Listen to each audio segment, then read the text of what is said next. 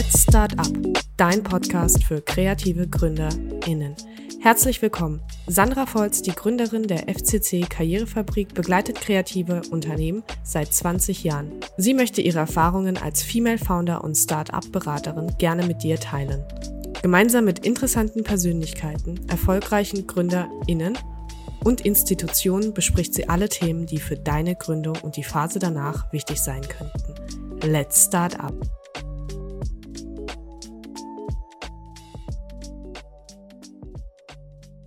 Let's Start Up, der Podcast für Gründungsprofis. Herzlich willkommen, Raffi. Wir hatten schon mal einen Podcast zusammen, wo du Keen äh, Speaker warst beim Center for Entrepreneurship, beim Accelerator Stoff im Kopf. Und heute wollen wir einen sehr persönlichen Podcast machen, so über deine Erfahrungen sprechen, über Morotai und ja, auch im Schwerpunkt über die letzten Monate, aber auch was dich so ausgemacht hat, wie du dich weiterentwickelt hast. Ich freue mich sehr. Und wir haben eine tolle Location. Wir sind an der Hochschule für Gestaltung im Pforzheim. Und hier alles sehr, sehr kreativ. Aber ich würde ganz gerne noch ein bisschen vorher anfangen. Hallo Raffi. Hallo Sandra, danke für die Einladung. Vielen lieben Dank. Tolle Location tatsächlich, ja, noch Erinnerungen hier. Ja, genau, und das finde ich ganz schön. Ähm, was mir wichtig wäre, wäre mal so ein bisschen eine Schilderung deiner Kindheitserinnerungen. Gerade so, wie ist es dir ergangen, wie ist es deiner Familie ergangen? Was ist da so hängen geblieben? Was hat dich geprägt? Äh, meine Eltern sind 1990 äh, nach Deutschland ausgewandert. Da war ich so ein Jahr alt, also da kann ich mich eigentlich an nichts so wirklich erinnern. Ist für mich auch schwierig, weil ich eigentlich gar nicht das Gefühl habe, ich bin woanders geboren, weil einfach die zeitlich halt erst nur ein Jahr halt wirklich. Und dann ähm, sind wir, ich weiß, dass wir die ersten sieben Jahre in Pirmasens waren, da bin ich im Kindergarten auch gewesen. Und da kann ich mich eigentlich nur an den Weg so zum Kindergarten erinnern und so die Nachbarn so ein bisschen. Und es war so ein ganz kleines Dorf, es gab auch einen Bauernhof und es gab einen Sportplatz, also solche Sachen halt, das, da kann ich mich schon relativ noch dran erinnern. Und dann sind wir später nach, nach also meine Eltern, wir sind sehr oft umgezogen, hauptsächlich wegen der Arbeit von meinem Papa halt hat irgendwie oft halt einfach die Arbeit gewechselt. Und dann sind wir mit, da war ich dann sieben, acht Jahre dann äh, nach äh, Stuttgart gezogen. Und da kann ich mich relativ gut an meinen ersten Schultag erinnern. Das war die, die äh, Prag-Schule, mhm. ja, eine ganz kleine halt. Und äh, da konnte ich rüberlaufen. Und da hat eigentlich so wirklich so meine Schulzeit angefangen. Und, ähm, und dann sind wir halt relativ oft innerhalb Stuttgart umgezogen. Und also wirklich klare Erinnerungen habe ich so an Bad Cannstatt. Da bin ich dann so mit 13 sind wir dahin gezogen und dort dann ging ich dann äh, eben auf die Realschule. Und das war eigentlich auch so meine Zeit, wo ich relativ gut so dann auch mich daran erinnern kann, auch Sport und, und ich hatte ein cooles Umfeld, sehr gute Lehrer. Mhm. Und ähm, das sind eigentlich so, das hat mich schon sehr geprägt, gerade so, jetzt gerade weil wir die äh, Frage haben, so wie meine Mutter hat mich ganz früh schon auf so einem Sportplatz immer, das war so ein ganz kleiner Sportplatz in Pirmasens, da war ich vielleicht vier oder fünf. Und dann sind wir dahin zum Rennen und Laufen und äh, das waren immer so, es war entweder der Bauernhof, der Kindergarten oder es war dieser kleine Sportplatz. Da habe ich so ganz vage Erinnerungen, so, so mit Bäumen und so halt. Das war eigentlich so ähm, ganz früh halt, ja. Meine Mutter konnte ja, die waren ja wirklich komplett neu halt, keine, die Sprache war ein bisschen schwierig und hat sich so mit ein paar Nachbarn halt angefreundet. Und das war so, ähm, ähm, ja, so wirklich so die ersten Erinnerungen. Und die Schulzeit, ähm, ich glaube, äh, du bist ja auch jemand, der nicht so den ganz geraden Weg in manchen Sachen genommen hat. Und deswegen, was war da so die Ereignisse, auch die Veränderung, auch die Prägung, auch vielleicht die negativen Erfahrungen, die du gemacht hast? Ich habe ich hab das Gefühl gehabt, dass ich so an der Schule habe ich eigentlich immer so dieses Soziale halt immer sehr gemocht. Also ich kam mit allen sehr gut aus, mhm. hatte immer so sehr diesen Drang, so mich auszutauschen, aber ich war an sich schon eher ruhiger. Also nicht wenig, wenig geredet, aber ich war auch schnell abgelenkt. Und das war immer für die Lehrer schwierig. Ich habe auch erst vor kurzem meine Zeugnisse mal durchgelesen. Und ich war eher so der Junge, so der grundsätzlich schon, ähm, bin schon gerne zur Schule halt, aber mhm. ich hatte ein bisschen Schwierigkeiten, so mich so zu konzentrieren auf ein Thema und war schnell abgelenkt. Und dadurch bin ich natürlich auch oft aufgefallen und halt auch dann schnell mal von der Klasse rausgeschmissen oder halt habe sehr viel Zeit vor der Tür verbracht. Okay. Ja.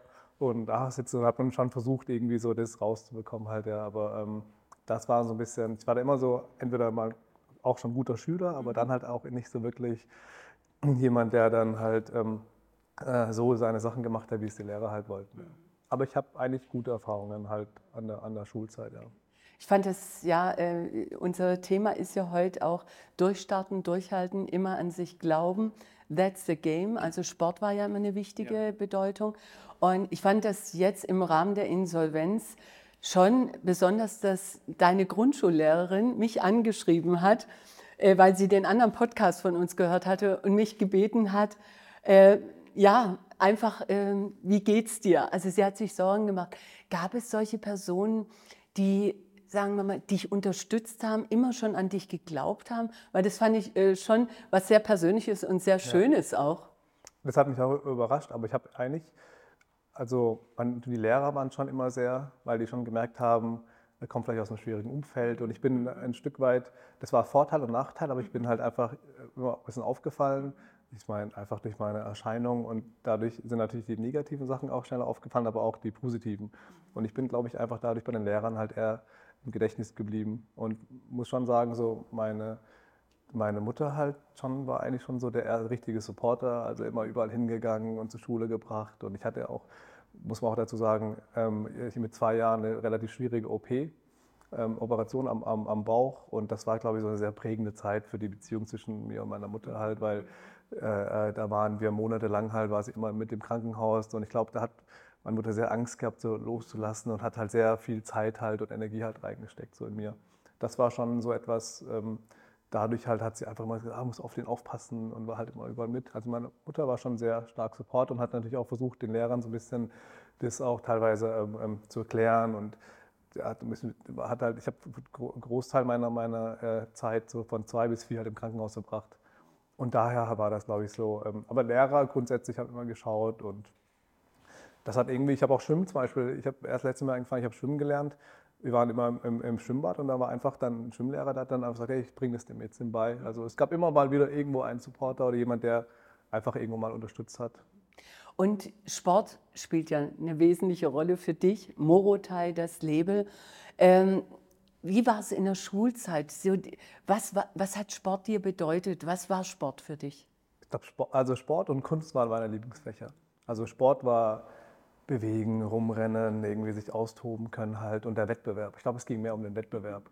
Also wenn, wenn, wenn, dann, wenn da diese Bundesjugendspiele da stattgefunden haben, da war das für mich so Ehrenurkunde und sowas. Also es war der Wettbewerb. Ich glaube, das hat mir so an dem Sport gefallen. Und zwar Wettbewerb auf so einer Ebene, wo man halt, ähm, es war grundsätzlich erstmal egal, wo man herkommt, was ein Wissen man hat, ob man die Sprache kann, ob man gut in Grammatik ist. Und das war halt einfach, und da konnte ich halt irgendwie mich halt immer so messen. Und das war, glaube ich, so, was mir am meisten Spaß gemacht hat. Hattest du Vorbilder im Sport? Ich hatte eigentlich, ich, eigentlich tatsächlich keine wirklichen Vorbilder. So. Also ich, ich habe hab mich ja nie so wirklich auf einen Sport. Mhm. Ja, andere Jungs sind immer so mit Trikots rumgerannt und sowas und ich mhm. habe das gar nicht so verstanden, wieso die da jetzt so diese, diese, diese Zugehörigkeit zu einem Verein und das habe ich irgendwie nie so gehabt. Aber einfach halt dieses so besser sein und, und Battle, dieser Battle halt, ja, der Wettbewerb, das war so, so meins halt. Ja. Aber ich war jetzt nie, ich, zum Beispiel Fußball konnte ich überhaupt nicht leiden. Ja. Mhm. Ich bin noch, also war nie so mein Sport halt und es war eher so diese Athletik, dieses Schnellsein, hochspringen können, irgendwie äh, weit werfen können. Solche Sachen haben mir Spaß gemacht. Ja. Jetzt haben ja äh, Eltern so gewisse Erwartungen immer und denken, ach, das wäre beruflich schön oder das Studium wäre interessant. Jetzt äh, wolltest du Modedesign studieren. Wie kam denn das in deinem Umfeld an? Ich hatte, äh, äh also familiär war eigentlich nie so das Thema irgendwie ähm, was Designmäßiges oder so, oder auch Sport. Also meine Mutter hat zwar schon geguckt, dass ich Sport mache und mich irgendwann mal in den Verein gesteckt, aber nie so, er muss jetzt Sportler werden. Das war, ist auch bei uns in der Familie gar nicht so, so präsent gewesen. Es, war, es sind so die klassischen Berufe, also Anwalt werden, Arzt werden oder so, so Themen halt, ja, das ist ja auch ein bisschen so kulturell. Ich war zufällig hier an der Hochschule, weil es gab eine Ausschreibung für eine Mondschau hier, dass sie da gerne ähm, ähm, Leute brauchen. Und ich bin eh, fand, das immer so interessant, wie das so abläuft. Und dann war ich mit 19 hier dann ähm, bei einer, einfach bei der Mondschau und habe ich zum ersten Mal gesehen, dass es überhaupt sowas gibt, wie Modedesign Studium, eine offizielle Hochschule, die, die das anbietet. Und das ist einfach so im Gedächtnis geblieben. Und ich fand, mit 14 hat so mein, meine Liebe zur Mode angefangen, so, so Stoffen und irgendwie Design und so Sachen. Und ich habe aber nie daran gedacht, das mal zu studieren. Das war so irgendwo, ich habe ja kurz auch angefangen, äh, ich habe angefangen gehabt mit, mit ähm, wie hieß denn der Studiengang nochmal? Luft- und Raumfahrttechnik. Ah, das war ja eigentlich okay. so ja, was Ingenieurmäßiges und so. Okay. Ja, und dann habe ich gemerkt, das liegt mir gar nicht. Okay. Und, und, so kam ich zu der Hochschule. Und was hat dich so geprägt während dem Modedesignstudium? Jetzt ist ja die Hochschule für Gestaltung sehr kreativ, sehr international, auch bei den Rankings immer sehr weit oben. Äh, welche Erfahrungen hast du denn so da gemacht? Was, was war der Mehrwert für dich persönlich? Also jetzt aus, äh, nachfolgend jetzt muss ich sagen, war das, das dieses, man konnte einfach so sein, wie man ist. Also die Hochschule ist halt, und war halt, ich kam hier an und man hat sofort Gleichgesinnte. Ja, man hat, man hat auch andere Jungs, die ähnliche Sachen studieren und ich war, bin, hatte das Glück, bei einer tollen WG. Ich bin immer noch mit den, mit den Jungs befreundet, ja, und das ist so, das war so, die, man konnte sich austoben. Wir waren teilweise hier in der Malerei um drei Uhr nachts und haben unsere Bilder gemalt und so. Und ich glaube, es war dieses, man konnte sich komplett frei austoben halt. Und das habe ich nach, danach und vorher nicht mehr so erleben können. So. Also wirklich so, das fand ich so die prägendste Zeit. Das hat mir wirklich, das, ich kam hier an und dachte so, ich bin echt zu Hause. Ja, es gibt so einen Ort, jetzt kann ich mich austoben und designen und es gibt keinen so ein, das hatte ich vorher, und da hat sich meine Persönlichkeit auch wirklich extremst entwickelt. Ja, und, und ich kam ja auch wirklich aus einem Umfeld, also alles so Schule, man muss immer so, es gab immer so einen Plan, man muss das machen und zum ersten Mal konnte man 90 Prozent seiner Zeit mit Dingen verbringen, die einem Spaß machen. Und das war für mich ein absoluter Luxus. So, ja. Hast du, ich war ja auch deine Dozentin, äh, Blogkurs hier, äh, das ganze Thema Branding, Kollektionsentwicklung. War dir da schon klar, dass du dich selbstständig machen willst? Also ich, ich fand das Thema Selbstständigkeit einfach deswegen schon interessant, weil ich gemerkt habe, so jetzt irgendwo so ein richtig Designer irgendwo sein, dafür bin ich vielleicht nicht gut genug oder dafür fehlt mir so diese, ja, so dieses abgespacede, äh, sag ich mal so. Und da habe ich gemerkt, ich müsste schon was Eigenes machen. Und als dann der, der Blogkurs war für mich essentiell, weil ich dann eben die Mechanismen so verstanden habe von Mode, weil bis dato wussten wir ja nicht, was, wie funktioniert über die Industrie, wie die Branche halt, was sind da so die, die, die Mechanismen dahinter. Und das war dann zum ersten Mal, okay, das ist so das Unternehmerische. Und dann war es mir eigentlich relativ klar, ich muss eigentlich in diese Richtung gehen. Ähm, und jetzt ist, ich habe vorhin schon angesprochen, der kreative Anspruch sehr hoch. Und du hast ja sagen wir mal, farblich äh, von den Details, von der Funktion und schönen Details ist ja Morotal sehr maßgebend. Aber sagen wir mal, von dem Grundkonzept der Hochschule hast du deine Thesis doch durchgesetzt für Morotal. Ähm, Hast du dich da durchsetzen müssen oder wurde das gleich akzeptiert? Weil inzwischen ist es häufiger, wenn man äh, seine Thesis machen möchte, sich danach selbstständig machen möchte, dass das der Weg dorthin ist, was ich natürlich sehr gut finde. Aber ich glaube, du warst ein ziemlicher Vorreiter. Kam das gut an oder musstest du dich durchsetzen? Es kam, äh, ja, ich musste schon da ein bisschen argumentieren, weil es ist natürlich so, dass hier der, der, der Schwerpunkt muss liegen auf der Kollektion und auf der Ausarbeitung der Kollektion, auf die Designentwicklung und das war bei mir alles relativ, sag ich mal, so praxisnah halt. Ja? Also ich habe ja Sachen gemacht, die konnte man auch normal anziehen und auch dann habe ich sie auch produzieren lassen. Und da haben die halt dann gesagt, okay, das dadurch, dass da jetzt vielleicht gefühlt der Aufwand weniger ist, ist genau der gleiche Aufwand. Ja? Man muss es halt, aber man sieht es halt vielleicht am Ende halt nicht so, sondern ich muss sich dann viel stärker in den anderen Bereichen halt machen. Das heißt, die, ich habe natürlich einen Online-Shop gebaut und, und äh, ein komplettes Marketingkonzept und sowas. Das waren natürlich dann andere Themen. Die Kollektion war relativ früh dann schon durch. Aber das war zu dem Zeitpunkt, war das, glaube ich, das erste Mal, dass jemand das so gemacht hat. Also eine Bachelorarbeit als Unternehmenskonzept. Ja, so, ja. genau. Und äh, ich sage mal, das ist ja auch das Wichtige im Unternehmenssinn, dass man richtig priorisiert. Und ich weiß, du warst damals auch jemand, der hat gesagt, ich lasse jetzt im Ausland produzieren ja. und nehme meine Zeit für ja. andere Themen, was auch noch zu dem Zeitpunkt äh, relativ fremd war. Ja. Aber hattest du immer schon so dieses Thema, warum soll ich mich jetzt da ewig hinsetzen? Und da, das ist vielleicht schon der Kontakt für die Zukunft, für die Produktion. Ich habe schon relativ früh gemerkt, dass also einfach irgendwie versucht zu verstehen, sowieso Dinge halt wie gemacht werden mhm. und habe dann, das kam von, von zu Hause schon, dann kam es von der Schule und ich habe einfach viele Zusammenhänge manchmal auch nicht verstanden, wieso man das jetzt machen muss. Und ich habe dann irgendwann auch an der Hochschule gedacht, ich muss mal schauen, wo möchte ich denn hin und was brauche ich dafür und was, was hilft mir dazu und habe dann hätte ich, ist ja gut, wenn ich nähen kann und Kollektionen machen, aber das wird ja nicht, ich werde das ja nicht jeden Tag machen. Also sollte ich mich relativ früh schon damit auseinandersetzen, wie das, wie das halt eigentlich gemacht wird. Und mhm. in der realen Wirtschaft wird das halt produziert. Und habe ich mich halt schon damit beschäftigt. Und ich glaube, dadurch, dass ich eh relativ früh lernen musste, so mit meinen eigenen Regeln zu fahren und meine Eltern konnten mir jetzt auch keine Richtung angeben, so ja, mach dies oder mach das oder sag ich mal, oder ein Fundament. Das heißt, ich musste da eh sehr stark auf meine Intuition hören. Habe ich dann hier einfach das halt fortgesetzt und habe dann gesagt, okay, ist ja schon, ähm, das Produktionsthema wird früher oder später auf mich zukommen. Also jetzt direkt anfangen und dann bin ich damit ich habe das dann schon im sechsten Semester schon angefangen, meine Kollektion schon äh, anderweitig produziert, also mhm. ja, genau, lassen. das weiß ich. Ja. Und dann da hatte ich, da war es auch schon ein problematisches Thema, ja. aber auf der anderen Seite war das auch nicht verboten. Also, ja. also es, aber es ja wurde schon sehr ja, ja, das, beäugt. Es wurde schon, ja, es war, aber es war kein, äh, das war kein verboten, also das machen wir hier auch als ja, an der Uni. Man, man, hat ja fünf, sechs Freiwillige und die helfen ja auch einem. Ja. Und da, da habe ich das dann, haben die dann schon gemerkt, auch ähm, ich habe das ja designt und gezeichnet und ich war ja trotzdem fünf, sechs Tage auch bei der, bei der Produktion halt mhm. halt selbst mhm. und konnte die Zeit halt dann besser einsetzen. Und die haben das natürlich viel besser umgesetzt als ich. Mhm. Ja, selber halt, ja.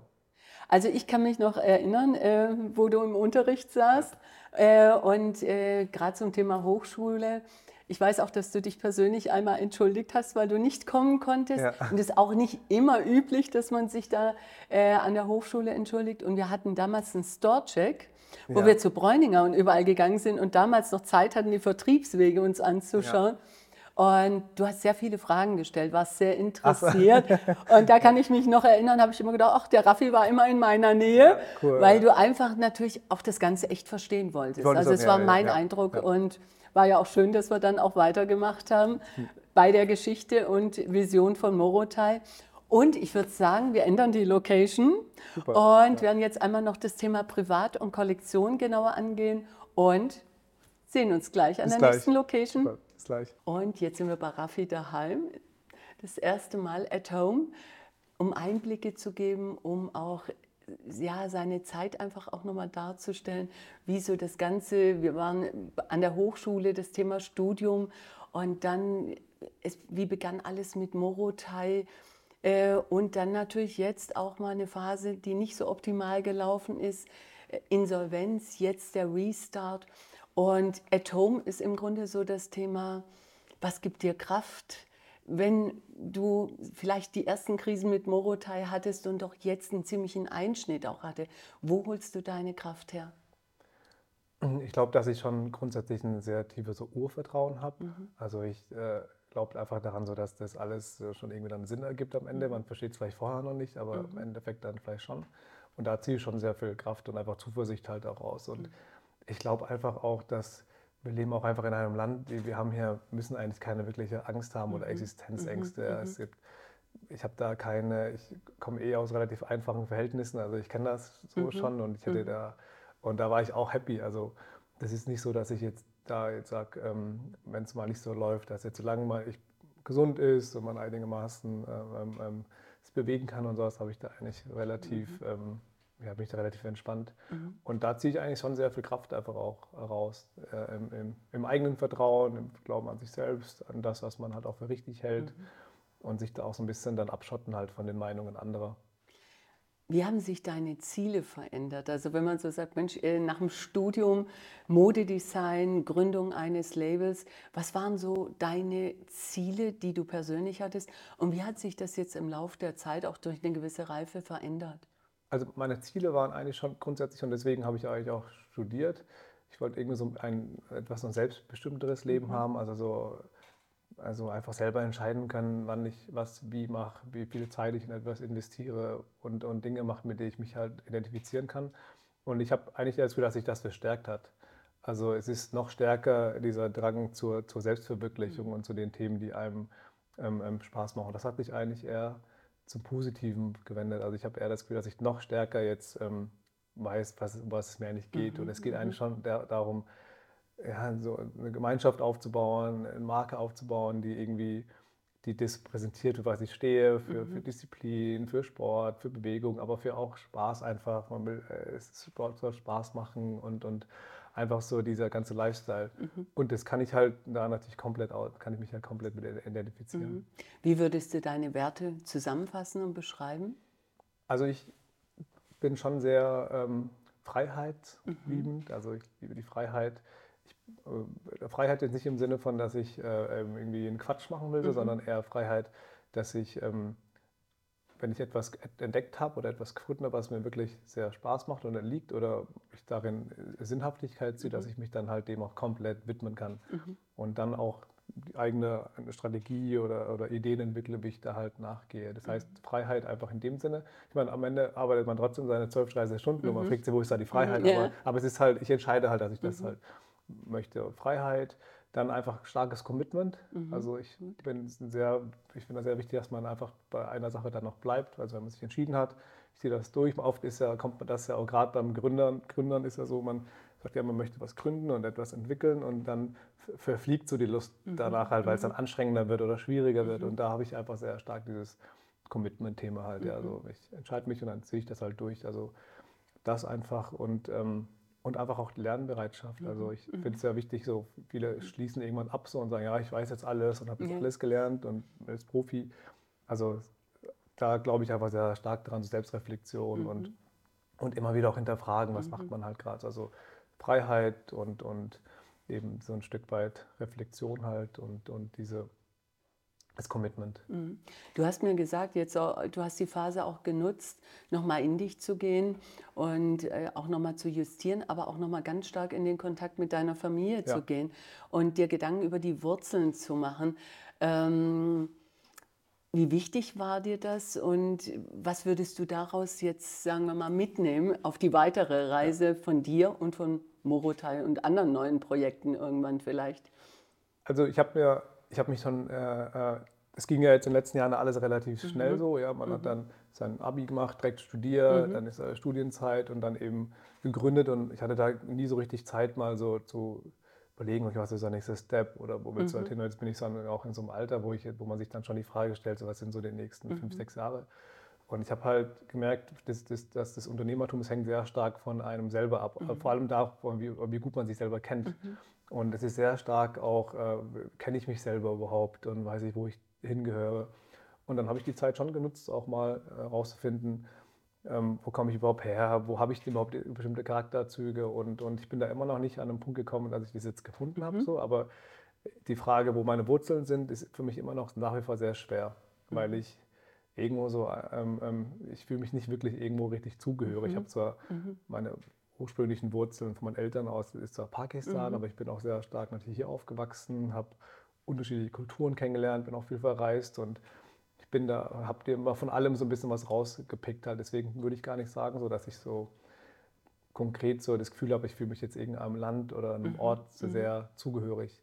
Und da habe ich klar dann auch versucht, das ein bisschen bei meiner Familie nochmal ein bisschen zu finden und, und kam eigentlich auf den Entschluss, dass ich da gar nicht so wirklich reinpasse inzwischen. Also ich habe mich da einfach anders entwickelt, halt Okay. ja, mit, mit anderen Werten, mit so, wir sind da einfach schon sehr, sehr verschieden. Und das ist auch jetzt ein Stück weit an so einem Punkt, dass ich das einfach akzeptiere und sage, okay, es gibt halt einfach unterschiedliche äh, Leute in deiner Umgebung und die gehören zwar, sind zwar irgendwie blutsverwandt, aber das heißt jetzt nicht, dass ich mich da jetzt irgendwie ähm, mit identifiziere. Das heißt, ich habe mir das ein bisschen jetzt so selber zusammengebaut mit Menschen um mich herum halt, mit denen ich mich einfach eher vielleicht austauschen kann. Und da ist halt spannend, da decke ich wirklich die komplette Bandbreite ab von der Freunde aus allen Bereichen, allen Schichten halt und so, ja.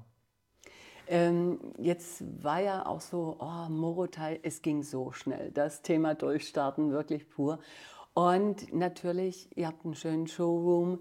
Ähm, ja, ihr hattet, glaube ich, auch bei der ersten Messe schon ein sehr schönes äh, Automobil dort stehen, welches Ja. sehr repräsentativ war. Und wenn es so schnell geht, wenn es so gut geht, wenn man auch die Schlagzeilen hört, wie viele Umsätze gemacht werden, ähm, würdest du sagen, dass du in der Zeit mehr Freunde hattest oder gab es da auch i- im Bereich Freundschaft ähm, so dieses Thema Erfolg und Freunde und hat sich das jetzt, gab es richtige Einschnitte jetzt durch die Insolvenz oder auch dadurch, dass sich die Situation verändert hat? Also ich hatte vorher eigentlich so den gleichen äh, engen Freundeskreis und der ist auch geblieben. Also Okay. ich glaube, es ist so, wenn man was gründet und irgendwie auch dann erfolgreich, aber dann gibt es schon sehr viele Bekannte. Also es entwickelt sich ein riesen Ja. ähm, ähm, Bekanntenkreis halt aus Leuten, die man halt einfach kennt. Aber es ist dann aber auch so, dass man, die Freunde sind eigentlich schon die gleichen geblieben. Also ich habe da, das, da muss ich sagen, war ich, ähm, ähm, habe ich, hab ich schon gemerkt, so dass das schon die richtigen Leute auch um einen herum sind. Ja. Das ist wichtig. Ja. Wer hat dir so am meisten Halt gegeben? Also ähm, das ist ja dann schon so, dass man ins Grübeln kommt. Es Ja. war ja auch eine gewisse Unsicherheit da. ja, Also es ist ja nicht so, dass man die Zukunft absehen kann. Ähm, wo hast du dich da besonders gut gefühlt oder hattest du immer so den Eindruck, boah, ich krieg das hin? Also, ich, also als das so, es gab ja dann irgendwann diesen Punkt, da wusste man schon, okay, es wird, glaube ich, mit der Insolvenz, äh, das, wird, das steht bevor. Ja, das lief ein paar Themen halt nicht so gut. Es, gewisse, äh, äh, sag ich mal, Agenturen oder Themen haben einfach nicht funktioniert, die versprochen worden sind. Und ich habe dann schon gemerkt, okay, das sind schon sehr viele Sachen auf einmal. Dann plus die Ausstrahlung. Also, und da war natürlich, muss ich sagen, ähm, da war zum Beispiel der Joshua, der war da schon da im Haus. Der war schon äh, jetzt äh, vor einem Jahr schon da. Der hat mir dann gesagt, okay, ich kümmere mich jetzt hier erstmal ums Operative und hat mir sehr viel abgenommen. Dann meine Partnerin hat halt viel, die kommt ja aus dem Controlling, hat dann das Thema Finanzen nochmal alles ein bisschen durchgeschaut durch, äh, geschaut und uns, mich da nochmal unterstützt, sodass einfach da ein bisschen, ähm, ähm, da bin ich auch nicht so gut da drin. Und dann hat sie das äh, nochmal äh, neben ihrer eigentlichen Arbeit dann mit übernommen und muss sagen, auch unser Steuerberater. Ja. Also unser Steuerberater zum Beispiel auch ist eigentlich kein typischer Steuerberater mehr. So. Also der hat wirklich die Insolvenz, d- das Thema mitbegleitet. Und dann hatte ich eigentlich schon so ein Grundgerüst so aus, aus sehr engen Vertrauten, die mir so diese Last und auch die Angst vor dem, was da kommt, halt auch genommen haben. Und dann haben wir das halt gut vorbereitet, dass dann auch dann, als Insolvenzverwalter dann kam, war, da gab es da schon einfach ein, ein Setup, ja, und dann musste man ich, Themen, mit denen ich mich vorher nicht so richtig auseinandergesetzt habe, konnte man dann halt beantworten. Und das hat mir gewissermaßen so eine Ruhe dann gegeben, ja. Ja, ich glaube, das Thema Steuerberatung ist dann extrem wichtig, Ja. äh, weil da kommen natürlich Fragestellungen, mit denen man sich vorher Ja. überhaupt nicht befasst hat. Und ähm, da, ich sage ja immer, auch die Beratung ist dann so Ja, wichtig, dass man genau. dann jemand hat und sagt, also wenn es so läuft, dann äh, haben wir das Ergebnis. Ja. Und äh, vielleicht haben wir die Möglichkeit, das äh, auch mit dem Insolvenzverwalter wirklich zum guten Ergebnis zu bringen. At home. Ähm, du bist nicht viel daheim, hast du Nee. gesagt. Ich hatte jetzt eine Sache noch vergessen. Wir hatten ja auch äh, Gespräche. Ja, ich weiß. Wir haben auch schon äh, gesprochen gehabt. Ja, genau. und, und ich glaube, da habe ich schon äh, vier, fünf wichtige Leute auch dann angerufen. Und da war es auch Mhm. mit da drunter. Da habe ich mir auch gesagt, oh, jetzt wäre so ein Thema, da müsste ich jetzt schon nochmal nachfragen. Ja. Also ja. Also ich glaube, da muss man einfach in so einem Moment, darf man nicht so beratungsresistent sein, sondern Nee. wirklich sich unterschiedliche Nee. Meinungen aus unterschiedlichen Bereichen reinholen und Ja. auch extern komplett, die, wo jetzt nicht jeden Tag in der Firma Mhm. auch drin sind. Ja. Ja, ich weiß, du hattest dich gemeldet und bei uns über die Strategie unterhalten. Ich habe mir schon Gedanken gemacht. Ja, ja. War was gut, fällt ja. mir so auf? Welchen ja. Input könnte ich geben? Und ja, es ging dann, vor allem, ich war ja vorher auch bei dem Event dabei, Ja. der so toll war, der mit Richtig, ja. 300 Leuten so gut Ja. besucht war, mit Testimonials, mit Influencern und allem. Und ähm, ja, trotzdem die aktuelle Situation war, hat natürlich ein anderes äh, Bild auch gespiegelt. Und es war dann natürlich auch wirklich eher die Unterhaltung, wer kann dir jetzt helfen, wer ist auch ehrlich zu dir. ich Genau, glaube, das ja. ist ein extrem Exakt. wichtiger Punkt in Ja. der Phase. Ja. Äh, Wir haben ja auch äh, damals, als ihr äh, gepitcht habt bei mir im Büro, Ja, war ja auch genau. ein Kollege von Ja, mir ja, dabei, ja, ja. mit dem ich ja, mich Stimmt, am Freitag ja. treffe und wir gehen Cool. wieder zusammen essen. Das ist so eine Person, mit der ich mich auch wahnsinnig Ja. gern äh, auseinandersetze, austausche. Äh, sowas braucht man dann Das braucht man auch ne? fachlich halt, ja, ja. Und Ja. Da, da, da die richtige Anzahl, die richtigen Meinungen Mhm. dann am, am Tisch zu haben. Und ich glaube, das habe ich relativ früh schon gelernt, dass ich gar nicht alles wissen kann und, Mhm. und dann immer gucken muss, so, wen hat man da halt einfach Mhm. in seinem Umfeld, dem man vertraut und wo einfach auch die Meinung auch Wert hat. Mhm. Weil jeder hat irgendwo dann eine Meinung und sagt, das muss so machen, das muss halt irgendwie so machen. Aber da die richtigen Leute, die einen auch gut kennen, dann an Bord holen und dann sagen, okay, da bestehen jetzt zwei Herausforderungen, Mhm. die sind nicht ohne. Und bei so einer Insolvenz da kann auch viel schieflaufen. Ja, also gerade auch das. Thema ähm, Verschleppung oder Geschäftsführerhaftung Ja, und solche ja, Themen halt. Da muss man dann schon genau, genau schauen und dass man dann vorher nochmal die Bilanzen alles nochmal durchcheckt und rechtliche Beratung. Ja, ich Mhm. habe mir da auch dann frühzeitig auch eine ein rechtliche Beratung Mhm. nochmal dazu geholt. Einfach, dass man dann einfach weiß, wo könnten Punkte sein, Mhm. die vielleicht ähm, ähm, Fragen aufwerfen, dass man da einfach dann auch eine gute Erklärung dafür hat. Mhm. Und das lief dann am Ende dann auch alles, sag ich mal, wie geschmiert. So, ja. Mhm.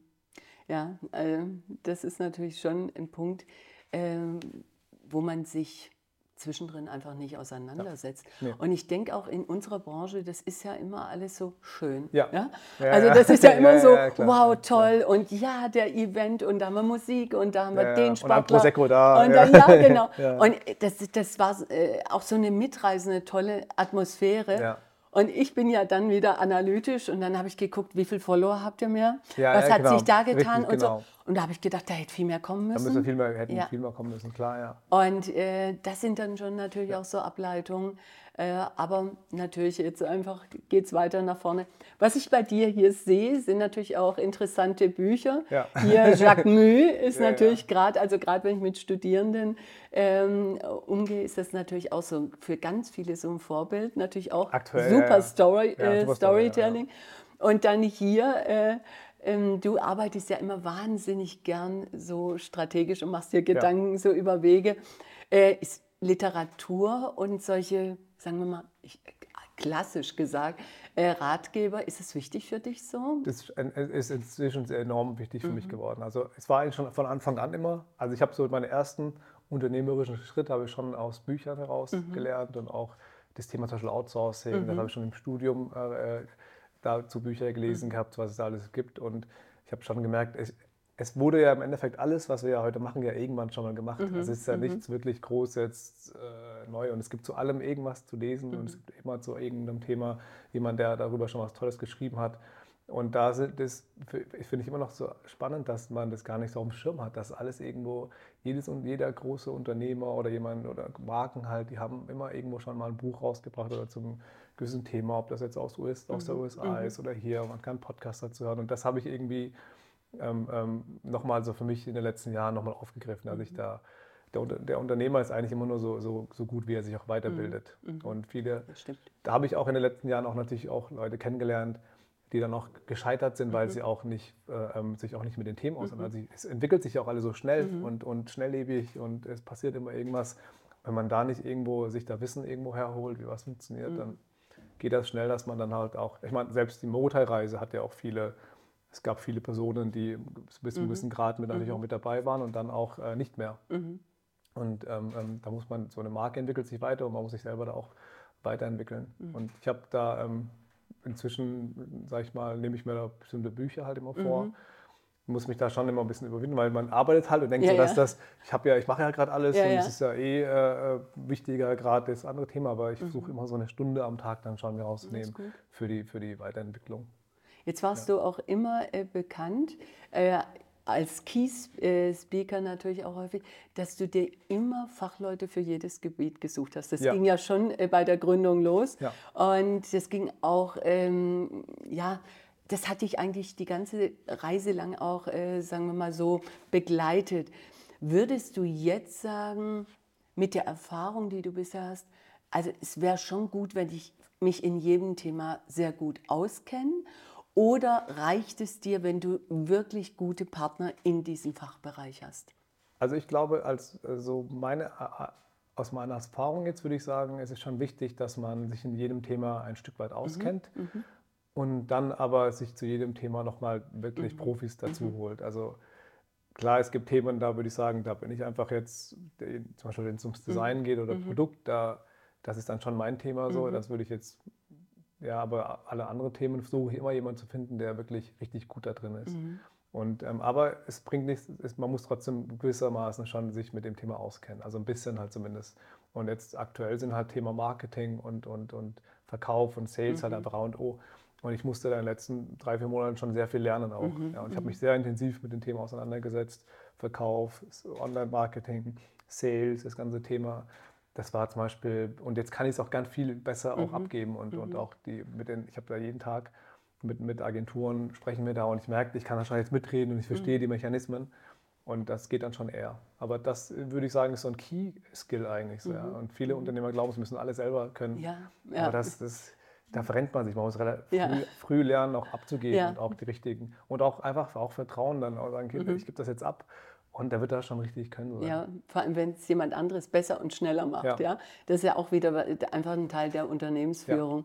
Jetzt bist du ja auch Dozent und hast damit recht früh angefangen, was ich ja sehr schön finde. Ähm, was motiviert dich denn da? Ähm, ich sag mal, Morotai, wirklich ein Unternehmen. Du sagst, du bist nicht viel daheim, aber Ja. du nimmst es auch sehr ernst, weil Ja. wir hatten uns neulich auch verabredet und war Prüfungsvorbereitung. Also es hat mir auch Ja, gefallen, dass du da wow, voll motiviert bist du. Ähm, wie kam das zustande und was motiviert dich da? Ich wurde einmal, das war 2018, wurde ich eingeladen für so einen Kurzvortrag Ah, okay. an einer Hochschule, das ist eine private Hochschule in Stuttgart, die Ja. Und dann äh, war ich da, habe da einen Vortrag gehalten über Gründen und über das Mhm. Thema. Und dann haben die halt gefragt, ob ich nicht ein bisschen Zeit habe, da auch äh, Vorträge eben halt zu Global Fashion Management. Mhm. Und das ist ja der ganze Part, den ich ja im Studium ja eigentlich nicht hatte. Ja, Und ich genau. dachte mir erst dann so, dass, äh, grundsätzlich finde ich so die Zusammenarbeit mit Studenten Mhm. halt cool, weil ich kann mich mit denen auch noch identifizieren und wir haben ähnliche Themen und ich habe irgendwie das Gefühl, so dass, dass, dass das auch den Studenten gut tut, dass die sich auch so ein bisschen äh, mit, mit mir identifizieren können und da einen anderen Bezug dann halt auch zu dem Thema haben. Ich, das gibt mir, was macht mir Spaß, ich habe da einen coolen Austausch, ich kann auch so ein bisschen meinen Alltag mal vergessen, aber ich lerne selber auch sehr viel. Also für mich ist ein wichtiger Part, auch, dass ich mich mit Themen auseinandersetze, die ich, äh, wo ich jetzt sonst, sage ich mal, jetzt vielleicht nicht jetzt konkret halt, ja. Und ich habe da, ich habe da wirklich Zeit. Es ist eigentlich auch mein Studium. Ja, ich und, und es ist ein Stück weit mein eigenes Ja. Studium, es ist ein Stück weit auch äh, mit, ja, man, man bleibt ja auch ein bisschen Mhm. am, am, am Rad der Zeit. So. ja. Ich habe dann einfach den Bezug zu jüngeren Le- Leuten, was interessiert die, Mhm. welche Marken kaufen die gerade, welche Online-Plattformen. Und da merke ich einfach so, das, das tut mir gut, aber auch der Marke. Mhm. Und, ähm, ich habe einfach so diesen Bezug halt. Ja. Ja, das kenne ich. Man muss ja immer auf dem Man muss- Laufenden ja, ja, sein. klar. Und dann müssen natürlich die äh, Präsentationen immer auf dem aktuellen Ja, Stand sein. Man muss Stand. die neuesten Werte auch kennen. Also das ist im Grunde eine wahnsinnig gute Ja. Möglichkeit, Ja, ja, ja, immer auf dem ja, ja. aktuellen zu sein. Ähm, Raffi, ich bedanke mich ganz herzlich, dass wir mal Einblick hatten in ja. dein äh, Umfeld, in dem du dich stundenweise bewegst. Und ich würde sagen, nächster Part ist der Showroom mit der Kollektion. Ja, perfekt, super. Okay, Danke. lieben Dank. Danke. So, Let's Start Up, der Podcast für Gründungsprofis mit Raffi Ahmed zur Reise und Vision von Morotai unter dem Motto Durchstarten, Durchhalten, immer an sich glauben. That's the game. Jetzt im Showroom von Morotai. Und Storytelling ist ja in der heutigen Zeit alles. Und ich weiß noch, äh, als wir so über Morotai gesprochen haben, die Story mit dem indonesischen Krieger und jetzt auch das Bild dazu. Wie begann denn alles? Mal so einen kurzen Umriss, vielleicht für die, die Morotai noch nicht so gut kennen. Also ähm, wirklich so, wenn man, der, der Beginn war schon im Studium. Ich habe da schon sehr viel äh, mich mit Sportbekleidung auseinandergesetzt und dadurch, dass ich ja das dann schon studiert habe, Modedesign, habe ich dann schon angefangen, auch so äh, aus dem modischen Aspekt eben äh, Sports anzuschauen. Und ja, und habe dann einfach rumgespielt mit Schnitten, mit unterschiedlichen Stoffen und immer wieder auch selber ausprobiert. Und dann kam so, das war so ein schleichender Prozess, irgendwann dann halt auch zu sagen, ja, so eine eigene Marke oder ein eigenes Konzept für eine Sportmarke eben zu entwickeln. Und ich war zu dem Zeitpunkt viel auch in Asien immer unterwegs. Und man ist dann halt, es gibt ja unendlich viele Inseln. Und so kam dann irgendwann auch der Name Morotai, dann eben auch die Story dazu mit dem Krieger. Und das war dann einfach so im Hinterkopf. Und als ich dann wirklich äh, dann den Schluss, Entschluss gefasst habe, eine komplette Sportmarke zu entwickeln, dann war so, der Name war einfach so da.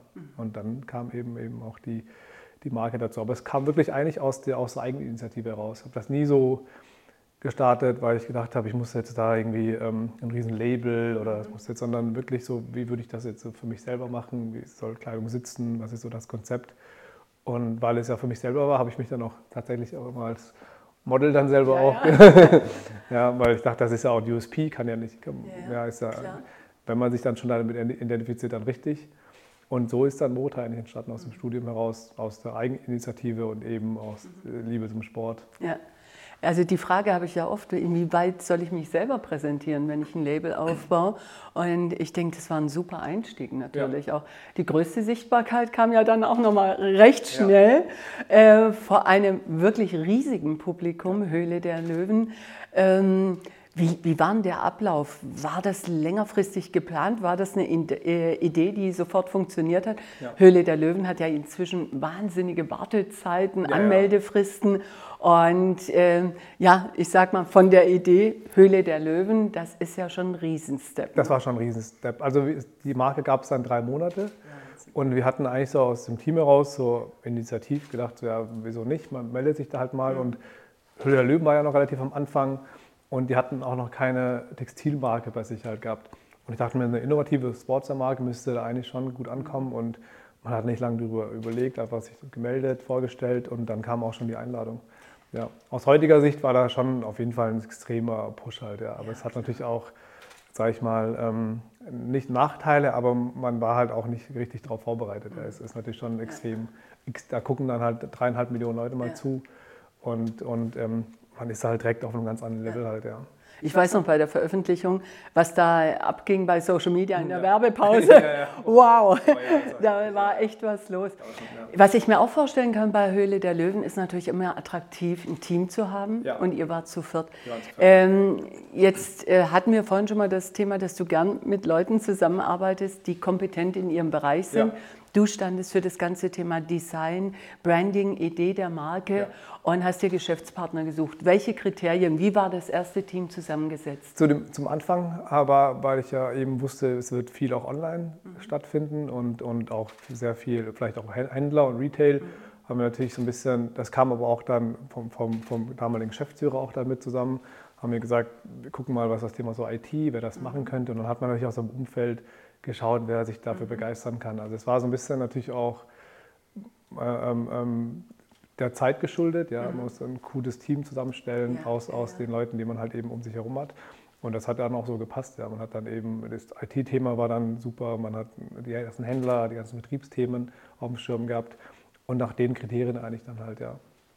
Und ähm, ihr habt ja auch bei mir im Büro einmal ja. den Pitch geübt. Das ja. war ja schon richtig klasse im Original-Outfit. Im Original äh, wie war denn der Unterschied, äh, den Pitch bei mir im Büro zu üben und dann nachher zu wissen, jetzt sind wir on?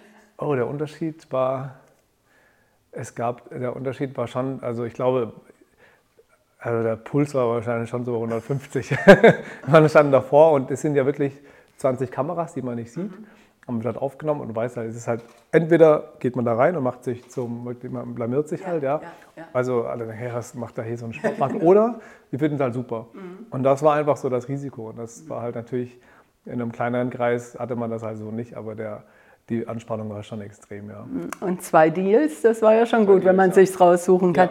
Ihr hattet auch immer mal wieder Kooperationen. Ähm, und wie sucht ihr oder du dir Kooperationspartner aus? Gelingt das immer? Sind das immer so wirkliche Win-Win-Situationen? Also zu Beginn hatten wir ja noch keine richtigen Maßstäbe, so was ja, ist eine gute ja. Kooperation, sondern wir haben wirklich auch viel gemacht und viel probiert, viel Influencer auch mhm. und heute würde ich das viel selektiver und viel ähm, ausgesuchter machen ja? und auch einfach gucken, wo ist auch vielleicht ein Image-Transfer, wo profitiert man voneinander, wir haben natürlich einfach, wir sind natürlich eine Marke mit viel DNA, mit sehr viel Tiefe, mit Produkt, gutes Branding, Image. Und es gibt natürlich Marken, die möchten das so ein bisschen haben und andere Marken haben vielleicht mehr Reichweite oder Influencer eben. Und so haben wir heute, suchen wir da schon sehr gezielt, wie zum Beispiel eine Kooperation mit Freeletics. Mhm. Ähm, ähm, ähm, gucken auch, dass wir stärker im Bereich Kooperation mit Händlern machen, mhm. mit Vertriebspartnern, mit Sportlern, die auch so ein bisschen unsere Werte vertreten. Mhm. Und dann ist da schon, muss man schon sagen, bleibt da sehr wenig übrig, ja, weil wir gehen da gar nicht mehr so auf diese Masse halt. Und am Anfang haben wir wirklich sehr, sehr viel gemacht. Also mit Händlern, mit Influencern, mit, mit Sportlern und haben dann festgestellt, da verramschen wir uns auch so ein bisschen. Und heute ist lieber keine Kooperation als eine zu viel. Ja. Ich bin ja aus dem Einkauf und Produktmanagement und ich würde sagen, wir gehen jetzt mal zur ja. Kollektion. So, das ist ja ein super, super schöner Showroom. Wir sehen auch die Gestaltung, alles abgestimmt natürlich hier, ein optimales Branding. Das ist die neue Kollektion. Ja. Aber meine Frage, gerade wenn ich auch sage, ich komme aus dem Einkauf, ähm, wenn man die erste Kollektion macht, hat man ja noch keine Erfahrungswerte. Ja. Wie schnell konntet ihr denn lernen, was ankommt? Äh, gerade auch so nach dem Thema Zielgruppe, wer möchte was, welche Preislage ist das Richtige? Äh, wie schnell habt ihr die Erkenntnisse umsetzen können, die auch nach diesem Schubhöhle der Löwen ja. kam? Also wir haben relativ schnell dann gemerkt, wer unsere Zielgruppe ist. Mhm. Also wir sind davon ausgegangen, dass es eine jüngere mhm. Zielgruppe mhm. ist, aber es ist schon eher so die 30 plus mhm. Zielgruppe mhm. und die haben natürlich, und da haben wir dann auch relativ schnell gemerkt, dass das auch das Thema Farbe mhm. alles da ein bisschen anders abläuft. Deswegen haben wir das Thema Schwarz-Weiß-Grau ja, ja. oh, nach wie vor gewählt. Ähm, Qualität ist ein wichtiger Punkt. Ja. Man muss natürlich immer dann auch schauen, ähm, es ist klar wichtig, dass man ähm, ähm, möchte ein hochwertiges Produkt, das kostet dann natürlich auch ein bisschen was, aber wir wollen auch nicht jetzt komplett abdriften von, von anderen Marken. Ja. Also haben wir so ein bisschen jetzt darauf festgelegt oder ich muss sagen, ein Großteil der Kollektion ist immer noch aus den ersten Jahren. Mhm. Das heißt, das waren schon die richtigen Produkte, da war schon das richtige Gespür und dann hat man das halt dann sinnvoll ergänzt. Aber wir versuchen jetzt schon ein ähm, Produkt zu haben, so was im Mittelpreissegment ist, mit den anderen Marken mithalten kann, aber einfach mehr bietet mhm. und mehr halt einfach äh, äh, ja, auf, auf, Qualität, auf Zeitlosigkeit, auf Details, auf mhm. funktionale Themen halt. Und so ist jetzt eigentlich die Strategie. Und da hat sich, muss man sagen, von der Grundstrategie von Anfang an eigentlich nicht arg viel verändert. Mhm. Es war immer mein Ziel, eine Marke zu machen, die, die tragbar ist, die äh langlebig ist, mit, mit vielen schönen Details mhm. und, und guter Schnitt. Und das ist eigentlich so geblieben, ja. Da haben wir natürlich mal ein bisschen zu viel, zu viele Teile vielleicht mal gehabt, dann mhm. vielleicht mal doch zu teuer, dann vielleicht noch mal zu günstig. Dann hat es vielleicht in der Rechnung nicht aufgemacht, äh, ist vielleicht nicht aufgegangen. Und das hat man jetzt schon so optimiert. Wir haben ja Videopodcast und können uns das anschauen, die Details, äh, die, oh, die schönen ähm, Embleme, die Innenverarbeitung. Aber fühlen können wir es ja, ja, noch nicht über die Kamera. Und für mich ist es wirklich wunderschön, wenn ich ein schön verarbeitetes Produkt sehe, mit Liebe zu den Details und vor allem die Grundware ist auch wunderschön. Also ich würde sagen, da hat sich nochmal richtig viel getan. Habt ihr äh, in Materialien investiert, Produktionsstätten nochmal geändert? Produktionsstätten geändert, Materialien, Details. Wir haben auch an den Produkten selber viel gearbeitet, anstatt mhm. immer ein neues Produkt zu machen. Ein Produkt, das grundsätzlich gut lief oder auch gut angekommen ist, nochmal verbessert, also viel mehr in die Optimierung gegangen und geguckt, wo man einfach nochmal mehr machen kann halt. Und so ist eigentlich die Kollektion auch dann mhm. weiterentwickelt worden. Also nicht immer das Thema neue Kollektion, sondern bestehende Kollektion weiterentwickeln. Mhm. Und das war jetzt so die Strategie. Das heißt, wir haben hier eigentlich schon eine, aus, eine Kollektion aus eigentlich sieben Kollektionen. Mhm. Und mhm. da wirklich so die Key-Produkte äh, rausgepackt und, ähm, und immer noch bei der gleichen Farbpalette. Die, die Grundware ja. einmal, wir haben einmal die Grundware fixiert. Das ist ein bisschen ein Plattformprinzip. Das heißt einfach so einmal die Grundware, die Details und daraus dann halt auch die Kollektion halt. Also man wird viele Materialien auch mehrfach finden und das nimmt natürlich auch so ein bisschen das Risiko raus, dass man da einfach zu viele Experimente mhm. macht. Ihr habt ja Testimonials, Influencer. Äh, wer kristallisiert sich denn am meisten so als Zielgruppe heraus? Also wirklich kaufender ja. Kunde? Kaufender Kunde ist schon 30 plus. Mhm. Fokus auf, also der Großteil ist sportaffin, aber sportaffin mit, mit, ähm, mit Fokus auch auf ästhetischer Bekleidung. Mhm. Also wir haben auch eine Umfrage gemacht und mhm. wollten wissen, wer, was ist unseren Kunden Sind das Sportanfänger, sind das Freizeitsportler, sind mhm. das vielleicht welche, die ähm, gerade mit Sport anfangen. Und da haben wir festgestellt, es sind wirklich Sportler, die Wert auf schöne Kleidung legen. Mhm. Und das ist dann schon so 30 plus Leute in guten Fitnessstudios sind, die, denen auch wichtig ist, dass sie nicht irgendwas tragen, sondern mhm. muss auch schön sein. Und das ist eigentlich so eine Zielgruppe, ja. Das ist einmal Lifestyle und ja. dann natürlich auch so die Weiterführung von Ad Leisure, richtig, dass man genau, einfach, ja. wenn man damit auch noch einkaufen geht, immer ja, noch gut immer aussieht. Gut ne? genau. Ja, das ist richtig schön. Ich würde gerne noch mehr von der Kollektion noch mal sehen. Also wir haben hier quasi, das ist die Linie, das ist die äh, Neotech-Line, so nennen wir das Material auch. Das ist okay. ja speziell oh, auch so schön. entwickelt worden. Ja. Neotech, oh. weil es eben dieses technische Fließ. Mhm. Dann haben wir quasi die Engineer, das ist die wirklich Sportkollektion, also alles äh, atmungsaktive Stoffe, Mesh, Reflektoren, mhm. alles, was das Thema wirklich für den Sport dann halt, das ist ja auch, sage ich mal, vor dem Sport, nach dem Sport. Ähm, Toll. Ähm, Schöne Details schöne, immer. Oh, auch leichtes Material ja. und, und das ist quasi. Dann haben wir hier die Essential, das ist, mhm. sag ich mal, so ein bisschen lifestyleiger, ein bisschen inspirierter von mhm. Streetwear, also ja, einfach auch Hoodies, wo auch japanische Züge wie Kimono, mhm. lokal mit, mit unterschiedlichen Emblems wo ich jetzt sage, das ist so mehr Richtung Freizeit, aber hat trotzdem diesen sportlichen Aspekt. Mhm. Dann haben wir das gleiche bei den Frauen. Mhm. Das ist quasi die Ingeniert, Ingeniert, weil wir einfach, weil wir da sehr viel versuchen, einfach Technik reinzupacken, ja. Funktionen.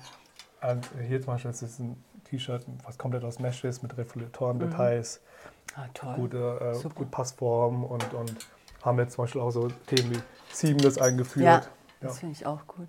Und das habe ich ja besonders häufig äh, gesehen bei euch beim Event. Ja, also es wird ja gestylt hier unterm Bläser und alles. Tolles Teil, also richtig gut. ja, genau. Bisschen, ja, deswegen.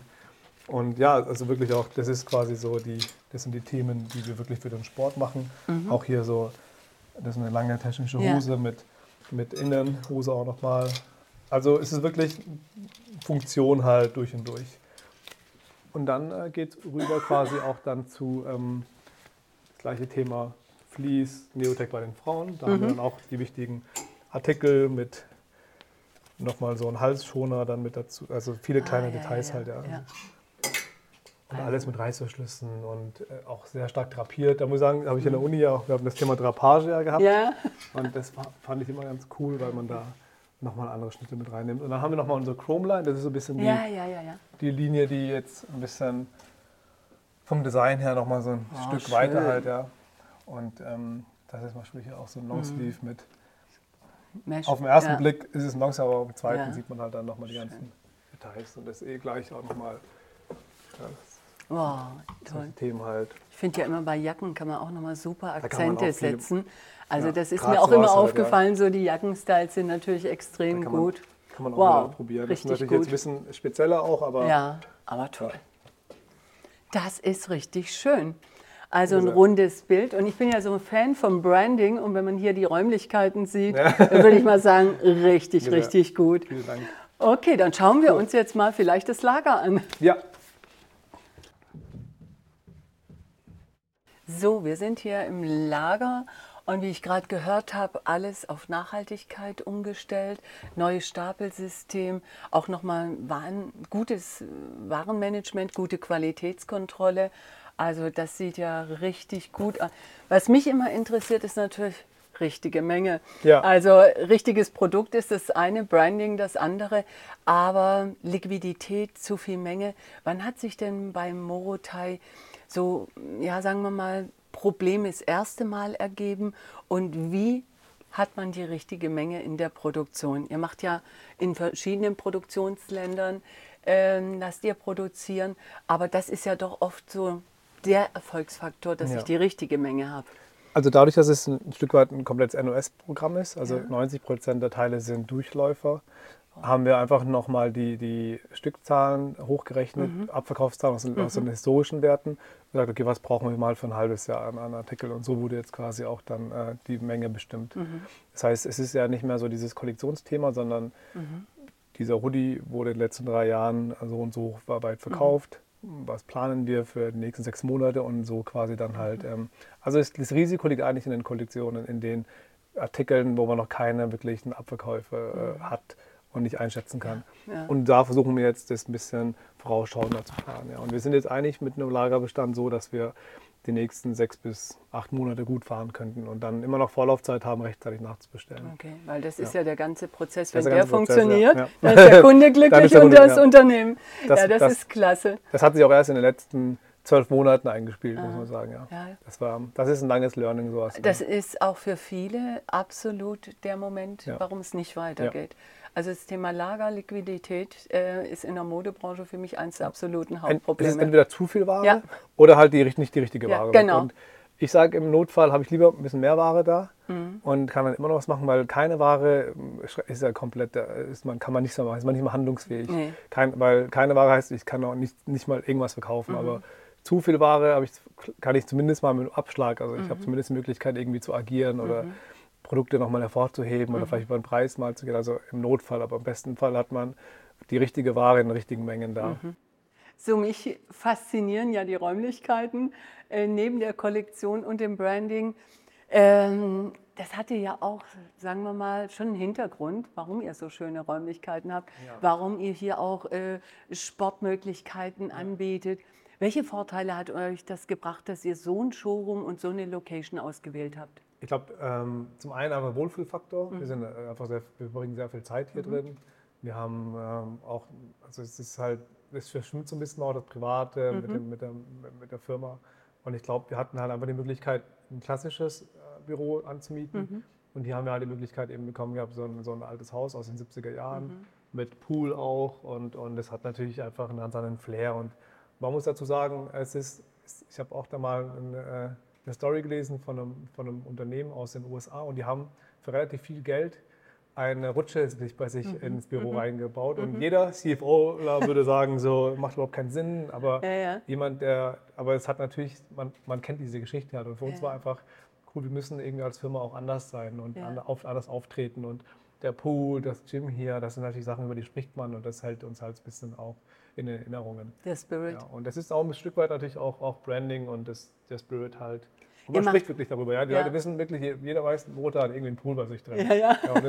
Ja, ja heute ist man ja bestens informiert das, durch Social Media sowieso. Und wen ladet ihr dann ein? Also ich sag mal Events, äh, aber wofür nutzt ihr das noch? Weil es ist ja auch wichtig, wenn man einen Partner hat, dass die verstehen, was man macht. Also das ist ja auch so die, einfach sagen wir, die Philosophie auch zu übernehmen. Äh, wen habt ihr denn schon so als Beispiele hier eingeladen, wo das einfach auch nochmal einen Effekt hatte in der Zusammenarbeit? Also wir machen hier, also klar, unsere Sportler halt oder mhm. mhm. Influencer, mit denen zusammenarbeiten, mhm. wir versuchen dir natürlich schon den Vibe auch zu, zu vermitteln und den, so den Spirit. Wir haben hier Kevin Kurani, mhm. Beispiel aus Stuttgart, wir haben den Patrick Rokohl aus Braunschweig, diverse Influencer, Athleten, Models und wir wollen natürlich denen auch das Gefühl geben, so ihr könnt da auch ein Teil davon werden und ihr könnt das auch mitnutzen. Und wenn ihr hier seid, dann ist das nicht irgendwie so ein normales Büro, sondern das ist auch so ein Asset halt, ja, womit ja, wir auch natürlich ja. ein bisschen spielen. Und als junge Marke muss man halt mit, müssen wir schon mit anderen Assets halt mhm. irgendwie kommen. Und da haben wir halt die Möglichkeit, mit so einem Pool halt oder einfach mit dem Vibe hier mehr Zugehörigkeitsmarke zu schaffen, mhm. als jetzt einfach so ein klassisches trockenes Büro. Mhm. Und damit versuchen wir halt einfach auch, auch natürlich auch Personal. Ja, ich meine, ja, ja, klar. Ja, es ist ein ganz anderes Feeling ja, auch hier, ja, hier ist ein wichtiger Faktor. Ja. Und ich glaube, für mich persönlich habe ich einfach auch relativ früh festgestellt, die richtige Atmosphäre macht sehr viel aus. Mhm. Und, und man braucht auch einfach Räume, wo man Ideen entwickeln kann, mhm. man braucht man Abstand auch zu allem. Mhm. Und da können wir hier schon echt viel. Also es hat sich sehr viel in den letzten Jahren auch hier raus entwickelt mhm. einfach. Presse ist doch bestimmt auch ideal. Presse ist oder? auch ideal. Für Presse ist es natürlich A und O, ja. ja die wollen halt also. halt nur nicht so schwimmen halt oft. Ja. Okay. Ja. Also solange sie dich da nicht äh, irgendwie nee, nee. Wasser führen. Okay, also wunder, wunderschön. Dann würde ich sagen, verlassen wir mal den Bereich und gehen mal dahin, wo intern gearbeitet wird. Das ist ja auch immer noch mal sehr spannend. Mal, so, jetzt haben wir die tolle Kollektion gesehen, den Showroom gesehen. Und so eine Lifestyle-Marke mit so einem schönen Branding ist ja immer alles so wunder wunderschön und auch so ja, Erfolgsstory ja. und nicht immer nur Erfolg. Und wann habt ihr denn gemerkt, dass es Probleme gibt? Also wann, wann wurdet ihr denn damit konfrontiert? Wie verhalten wir uns jetzt? Wie geht es eigentlich weiter? Also man hat schon so im Januar schon gemerkt, dass es ähm, eng werden kann, was die Ware angeht. Mhm. Ja, wir hatten da einfach Lagerbestände, die waren zwar nicht gering, aber es war teilweise auch Ware, die nicht gut funktioniert hat. Mhm. mhm. Ähm, da gab es dann natürlich auch dann Gespräch mit den, mit den Investoren, mit den Gesellschaftern, dass es da einfach nochmal ein Finanzierungsthema gibt. Und dann hat man das auch gelöst bekommen. Mhm. Und ähm, war dann natürlich so, dass man sehr stark auf nochmal eine Karte gesetzt hat, auf mhm. Marketing, auf mhm. die TV-Ausstrahlung, auf mhm. April. Ja, stimmt. Ja, das war dann so sehr stark darauf halt äh, fokussiert, ja. weil die einfach historisch gesehen immer super funktioniert haben. Mhm. Ja, also alles aus TV, Hülle der Löwenbox hat immer gut funktioniert. Mhm. Mhm. Das wäre dann quasi auch die dritte gewesen. Ja. Und, und die kam dann auch und es war auch alles soweit ready. Nur hat die nicht so gezündet wie ursprünglich geplant. Ja, wir haben wirklich auf sehr stark mit, mit, mit dem Erfolg dann oder mit dem Push halt auch von gerechnet. Und wir hatten die Ware auf Lager, wir haben auch äh, alles dafür ready gehabt, das mhm. Event hier parallel, also es war marketingmäßig, also auf jeden Fall sehr stark aufgesetzt, aber die Ausstrahlung hatte nicht diesen Effekt. Mhm. Ja, das, mhm. war, das, liegt aber auch daran, dass der Inhalt der Ausstrahlung weniger das Produkt war oder die mhm. Marke, sondern sehr stark die Expansion nach Asien. Ja, genau. die haben ja gestartet gehabt und die lief auch bis dato auch mhm. gut und da ist auch ein wichtiges Thema. Und da haben wir dann schon gemerkt, das wird jetzt schon zäh werden, ja, mhm. weil wenn die Abverkäufe so nicht kommen, dann muss man natürlich schnell auch ähm, ähm, Kosten halt natürlich reduzieren, mhm. schauen, dass man die anderen Kanäle halt wieder öffnet.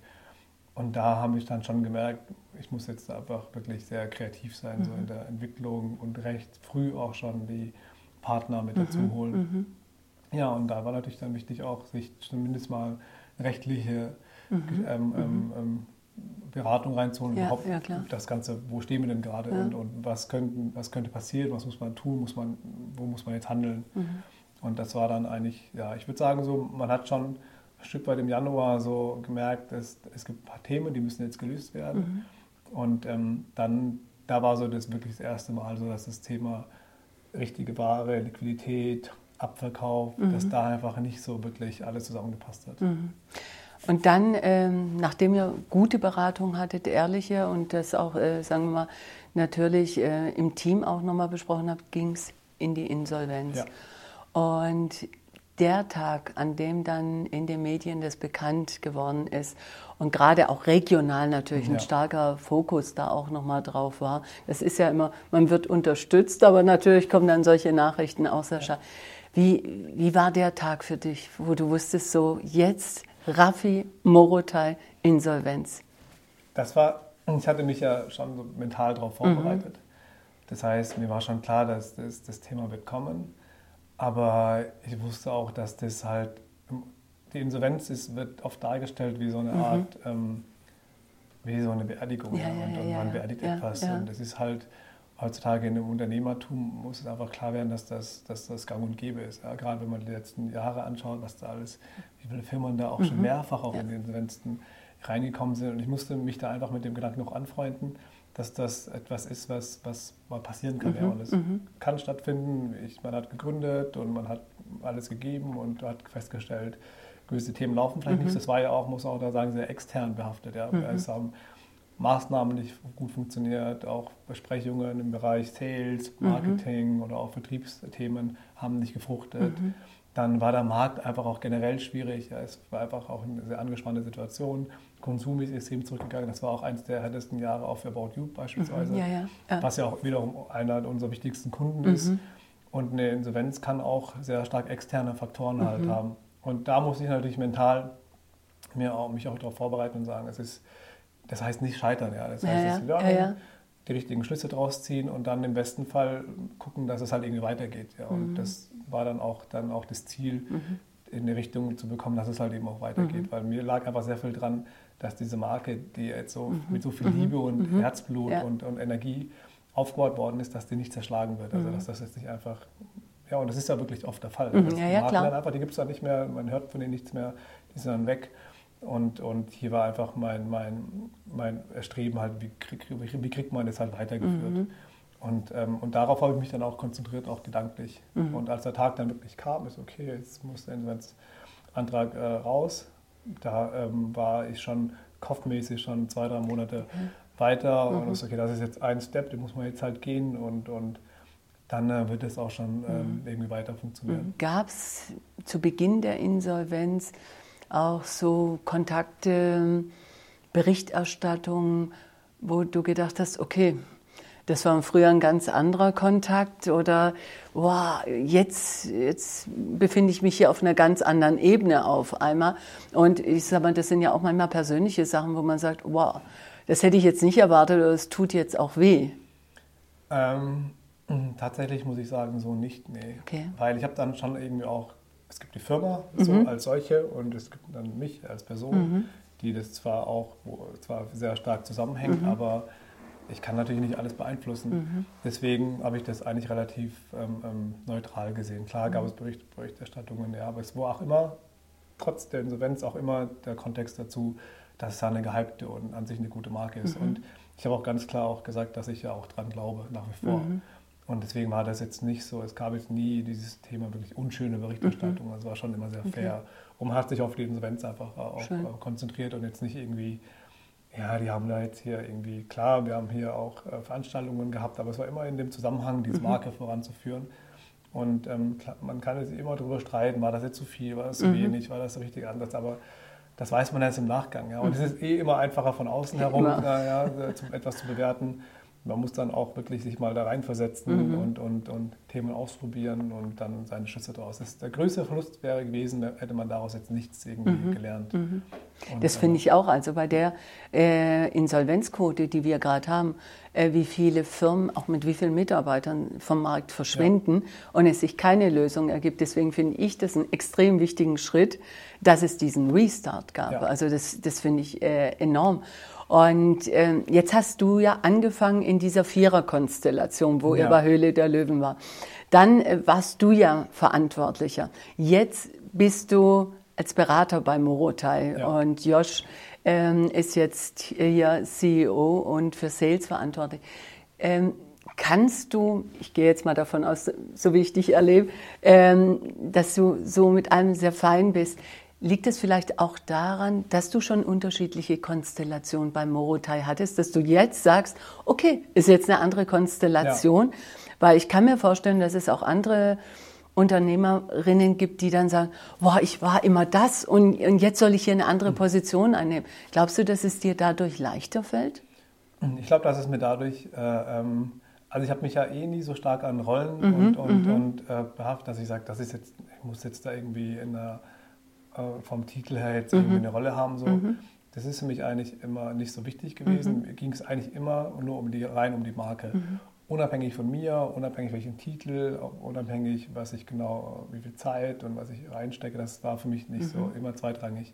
Und ich glaube, dass es einfach jetzt so ein bisschen auch, meine Rolle ist jetzt vielleicht auch stärker die, die ich vielleicht auch eher hätte auch machen sollen, nämlich die eher so die strategische und mhm. visionäre mhm. mhm. Richtung und auch wirklich ein Team zu haben, die kennen ihre Aufgaben, die mhm. wissen genau, was, was zu machen ist, die sind in den einzelnen in Themen drin und ich kann das einfach so ein Stück weit auch von außen mitgestalten. Mhm. Und da fühle ich mich eigentlich auch ganz wohl damit. Ja. Und das mhm. ist jetzt auch erstmal jetzt, so fangen wir jetzt an und so werden wir das jetzt die nächsten Jahre auch einfach machen. Und dann sehen wir, es ist ja ein dynamischer Prozess. Mhm. Das geht, das kann heute so sein, morgen wieder anders. Aber so funktioniert es jetzt aktuell einfach ganz mhm. gut. Der Jotsch ist, äh, äh, ist, ist, da sehr fit in den mhm. Themen, ist sehr vielseitig, sehr ähm, diszipliniert vor allem und auch sehr ähm, konstant. Mhm. Und es ist auch das, und das braucht man hier halt. Ja, wir brauchen in so einer Firma einfach konstanten mhm. ähm, Themen, die vielleicht vorher ja, nicht so gut äh, mhm. gelaufen sind. Und auch da habe ich jetzt einfach auch gelernt, dass man, gerade wenn man selber jemand ist, der am Unternehmen vielleicht arbeitet, eher visionärer, kreativer ist, dann braucht man mhm. einfach nochmal das Gegenstück. Halt. Ja, und, und immer. Ja. Das war so das Learning und da mache ich mich an den Titeln gar nicht so fest. Mhm. Das ist für mich eher zweitrangig. Die Marke muss weiterlaufen, muss sich gut entwickeln. Ähm, ähm, einfach, das, das, einfach das Potenzial mhm. muss aufgegriffen werden, mhm. unabhängig davon, wer da wo mhm. sitzt oder wer welches Büro hat oder welchen Titel. Das ist mhm. eigentlich das, das kann von mir aus auch ein Azubi sein. Mhm. Okay. Jetzt ähm, habe ich ja, wir hatten ja auch zwischendrin immer wieder Kontakt, so äh, gedacht, Mensch, die Learnings, ja, ja. weil äh, ich finde ja, Fehler gehören ja absolut dazu, ja. Weiterentwicklung auch, aber manche Sachen sollte man nicht unbedingt wiederholen. Ähm, und das würde ich so ganz gerne auch mal verbinden. Was sind deine Learnings aus diesem Prozess und was würdest du dadurch auch gerne weitergeben? Weil äh, ich sag mal, über jede positive Entwicklung oder ähm, das prägt jetzt und ich bin froh, dass es euch weiter gibt. Aber vielleicht gibt es den einen oder anderen Tipp, äh, wo vielleicht, sagen wir mal, die Erfahrung einfach dann ausbleibt vielleicht. Also gerade in diesem Fall würde ich sagen, es ist extrem wichtig, das Thema Zahlen mhm. und Finanzen, mhm. dass man das auf dem Schirm hat und auch bei aller, weil die Branche, in der ich mich ja befinde, ist ja schon sehr kreativ mhm, und es mhm. ist ja auch, der, man kauft es ja aus, oft auch aus dem Emotionalen mhm. heraus und es ist alles sehr nicht wirklich berechenbar. Mhm. Und dadurch braucht man natürlich Leute, die auch so denken und die, mhm. die kreativ sind und die auch, sag ich mal, euphorisch an Themen mhm. rangehen. Das ist so, aber das ist nicht das, was das, was das Business braucht. Das Business braucht auf der anderen Seite wieder sehr zahlenorientierte, weil das braucht jedes Business. Und ähm, da habe ich einfach festgestellt, Kreativität ist gut, aber in der Branche, in der mhm. wir sind, ist einfach, und das ist bei allen anderen Branchen auch so, man braucht einfach jemanden, der die Zahlen und die Themen mhm. auf dem Schirm hat mhm. und äh, zahlenbasiert auch, auch mit agiert. Und klar braucht man dann seine 10, 20 Prozent Flexibilität, so, wo man nochmal reinbringt, aber das ist auf jeden Fall eins meiner Learnings, mhm. zu, sehr stark dieses Thema, Leute im Unternehmen zu haben oder selber auch von mir aus, ja, mhm. aber da einfach das, das ernst zu nehmen mhm. und nicht einfach nur äh, impulsive Entscheidungen oder kurzfristige Entscheidungen vielleicht auf, auf, auf Verlust von Langfristigkeit mhm. zum Beispiel zu machen. Und das ist für mich einmal das Thema Zahlen. Dann wirklich muss man, man muss sich auch wirklich damit auseinandersetzen, hat man einen langfristigen Plan oder ist das ein kurzfristiges Thema? Mhm. Und da, man trifft ganz andere Entscheidungen, wenn man langfristig denkt. Mhm. Wenn ich weiß, ich mhm. möchte das vielleicht die nächsten fünf bis zehn Jahre vielleicht machen, dann ähm, muss ich heute andere Entscheidungen treffen. Mhm. Und das ist mir auch ganz klar geworden.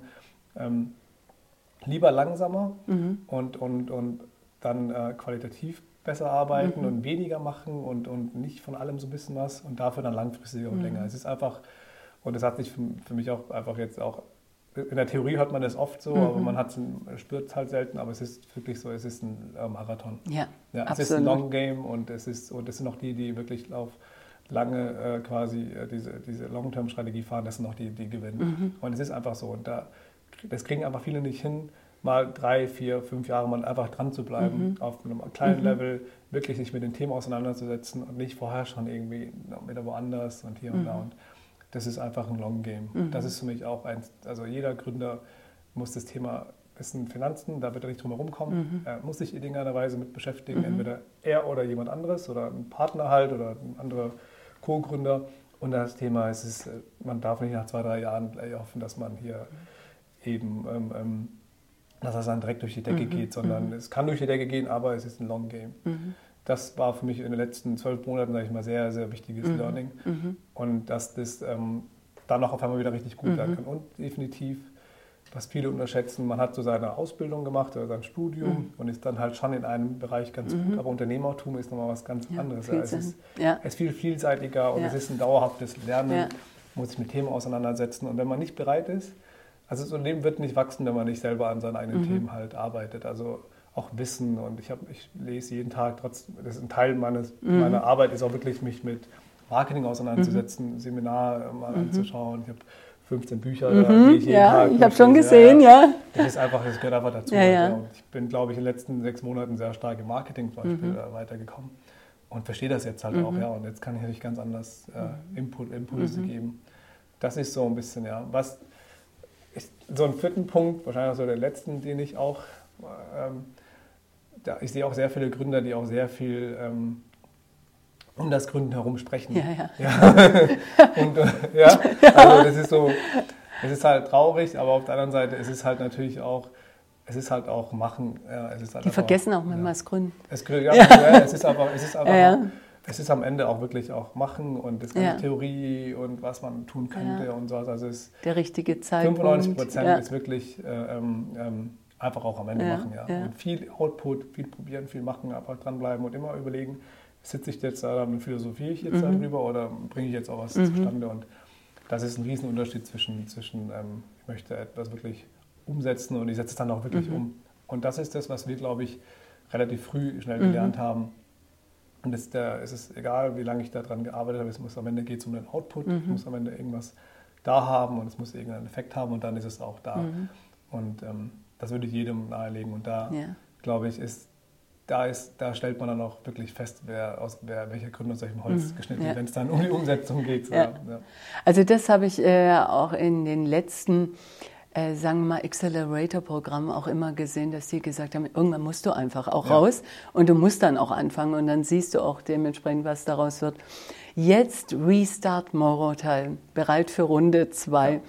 Und ähm, ich weiß, dass sehr viele sagen wir, sehr aktiv euch zur Seite gestanden haben. Ja. Äh, ob das Presse war, ob das Handel war ähm, und ihr da extrem gute Unterstützung auch bekommen habt. Und jetzt wollen natürlich alle wissen, wie lief denn der Restart? Ja, also mm, der Restart lief überraschenderweise sehr gut. Mhm. Wir haben wirklich sehr, sehr konservativ geplant.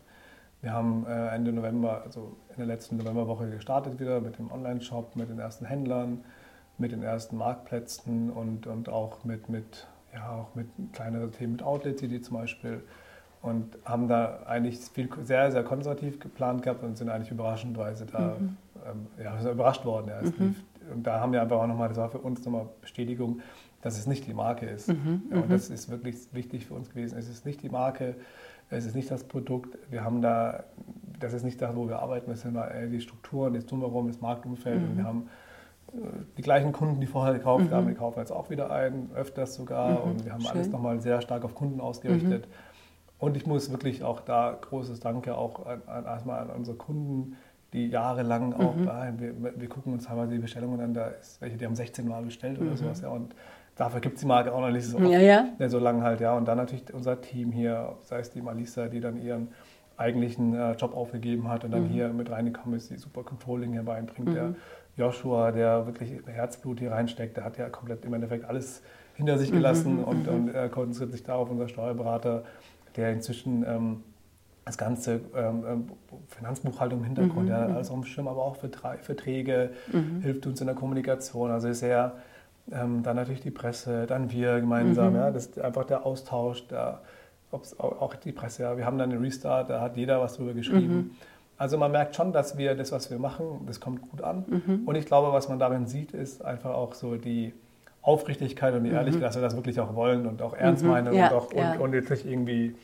Und ich glaube, da sieht man uns einfach an, weil am Ende ist es halt schon ein authentisches Produkt und authentisches Thema. Und äh, da kann man, glaube ich, nichts vorgaukeln. Mhm. Entweder will man es oder man will es halt nicht. Und ich glaube, dass das jetzt einfach auch die Menschen da draußen, sei es jetzt Presse, mhm. Partner, Kunden auch sehen und mhm. merken, die meinen das schon ernst. Mhm. Ja, und ich glaube, das ist etwas, was heutzutage halt sehr äh, hoch angerechnet mhm. wird, weil es ist halt einfach auch, eine, es hat sich halt sehr stark auch zu einer Aufgebermentalität mhm. entwickelt. Ja. Ja, ja. Und, ja. ja, und ich verstehe das ja auch, ja, man ist halt einfach in so einem Punkt, es geht um Selbstverwirklichung und man möchte natürlich auch ein schönes, entspanntes Leben haben und muss sich ja den Stress ja nicht geben. Mhm. Und ich glaube, dass da einfach halt diese Mentalität so, mir gefällt der Job nicht, ich gehe zum anderen Job, mhm. mir gefällt die Branche nicht, ich gehe in eine andere Branche, mhm. dass da natürlich einfach, wenn dann jemand da wirklich an einem Thema dranbleibt und auch nicht aufgibt, dann wird das halt einfach mhm. gesehen. Mhm. Und ich glaube, dass wir dadurch einfach auch nochmal gezeigt haben, wo wir eigentlich herkommen und mhm. worum es uns eigentlich geht. Und ich glaube, das ist einfach schon nochmal etwas, was, was hoch angerechnet wird. Was wünschst du dir für Morotai? Also ich wünsche mir vom Morotai eigentlich, dass es einfach ähm, zum einen natürlich, also die übergreifende Vision von Morotai ist, äh, ähm, wir möchten natürlich Leuten ermöglichen, einen aktiven Lebensstil zu führen. Mhm. Und ich glaube einfach daran, dass ein aktiver Lebensstil in irgendeiner, in egal welcher Form, ob das jetzt, ob das jetzt, in, klar gibt es Profisportler, aber ich sage mhm. jetzt mal so die breite Masse, ja, dass das einfach insgesamt zu einem glücklicheren und erfüllteren Leben mhm. führt, wenn man sich bewegen kann, wenn man fit ist. Mhm. Gesundheit ist für mich das A und O, das ist das mhm. Allerwichtigste. Und alles andere steht da eigentlich dahinter. Und wir decken einfach den Teil ab mit der Kleidung. Es gibt andere Marken, die decken den Teil ab vielleicht mit, mit Supplements, mhm. mit, mit Fitnessstudios. Aber wir möchten einfach Kleidung machen, wo Leute einfach, wenn die es nach Hause bekommen und sagen, ich habe Lust, Sport zu machen, ich mhm. möchte ins Gym gehen, ich möchte mich laufen und ich möchte nicht irgendwie groß jetzt über die Textilien nachdenken. Und das ist eigentlich mein Ziel mit Mota, einfach mehr Leute dazu begeistern, ähm, ähm, sich einfach einen aktiven Lebensstil mhm. anzueignen. Und als, als Firma möchte ich natürlich mit Mota auch, dass wir Menschen auch eine Identifikation mhm. geben, mhm. eine Zugehörigkeit. Ähm, ich sehe irgendwo vielleicht in fünf Jahren ist das, sind wir vielleicht einfach vielleicht 100 Leute und, und jeder äh, ähm, lebt dadurch auch einen gesünderen Lebensstil mhm. und kann sich damit identifizieren. Und es soll etwas sein, was begeistert und inspiriert. Mhm. mhm. Und so sehe ich eigentlich Mota. Es soll eigentlich mehr sein als einfach nur, ich trage das jetzt und mhm. gehe damit nach A B, sondern es soll schon irgendwie auch, äh, ich sage mal so, die Seele äh, mhm. ergreifen. Mhm. Und das ist so eigentlich das, was ich versuche, quasi so in der Kommunikation, in dem Produkt, dass wir das eben machen. Und das, dadurch, dass es halt auch so klar ist, haben wir auch natürlich sehr stark den Fokus dann, weil mhm. wir wissen, es geht darum, hat dieses Produkt irgendeinen Effekt auf den, ähm, wir müssen uns eigentlich nochmal machen, wegen Klingel, oder? Das ist jetzt nicht super schlimm. Ja, okay, alles klar, okay, okay, dann. Ja, also der, für mich ist einfach, hat, habe hab ich mit diesem Produkt irgendwie einen Mehrwert erzeugt, dass jemand mhm. jetzt mehr Lust hat, Sport zu machen? Mhm. Oder vereinfache ich jetzt irgendwie seinen Sport? Mhm. Oder ist es jetzt einfach nur, weil es da ist? Mhm. Und da will ich den Unterschied machen, zum Beispiel mhm. zu, zu anderen Marken. Okay. Und das sehe ich eigentlich so als Mota, also die übergreifende Vision.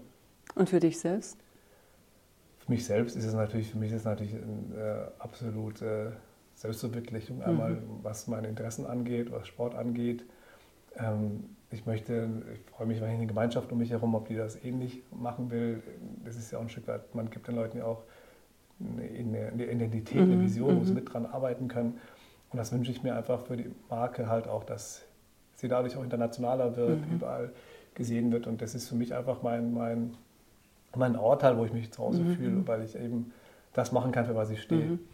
Und, und, und so, ich, so, sehe ich das eigentlich. Ich sehe das wirklich schon als, als ein sehr, sehr langes Projekt so. Mhm. Und da, deswegen ist es für mich auch sehr schwer, das quasi auch aufzugeben, weil ich mir mhm. denke, ah, das muss einfach, ja. ja. das ist so, das ist so pur, das steht genau für das, was, was ich selber mhm. stehe. So, Raffi, ich bedanke mich ganz herzlich bei dir. Wir hatten heute wirklich Einblicke in Kindheit, Schule, Studium, dann auch ganz persönlich privat und jetzt äh, hier natürlich im Showroom das ganze Thema Morotai. Ich bedanke mich und es war ein tolles Gespräch mit Danke dir. Und ich denke, jeden Input, den wir irgendwie nach außen geben können und auch dieses Wissen weitergeben können. Also ich würde mich freuen, wenn andere auch so mit einer Insolvenz umgehen und danach so gestärkt rausgehen. Ich Vielen wünsche Dank, euch alles Gute. Danke sehr. Vielen Danke Dank. fürs Gespräch. Das war Let's Start Up dein Podcast für kreative GründerInnen. Abonniere unseren Podcast, damit du keine neue Folge verpasst. Und schau mal bei unseren Social Media Kanälen vorbei unter FCC Karrierefabrik auf Instagram, Facebook und LinkedIn. Und falls du mal eine Frage zum Thema Gründung hast oder ein Thema, das du gerne im Podcast hören würdest, dann melde dich über unsere Social Media Kanäle. Wir freuen uns auf dich und bis zum nächsten Mal.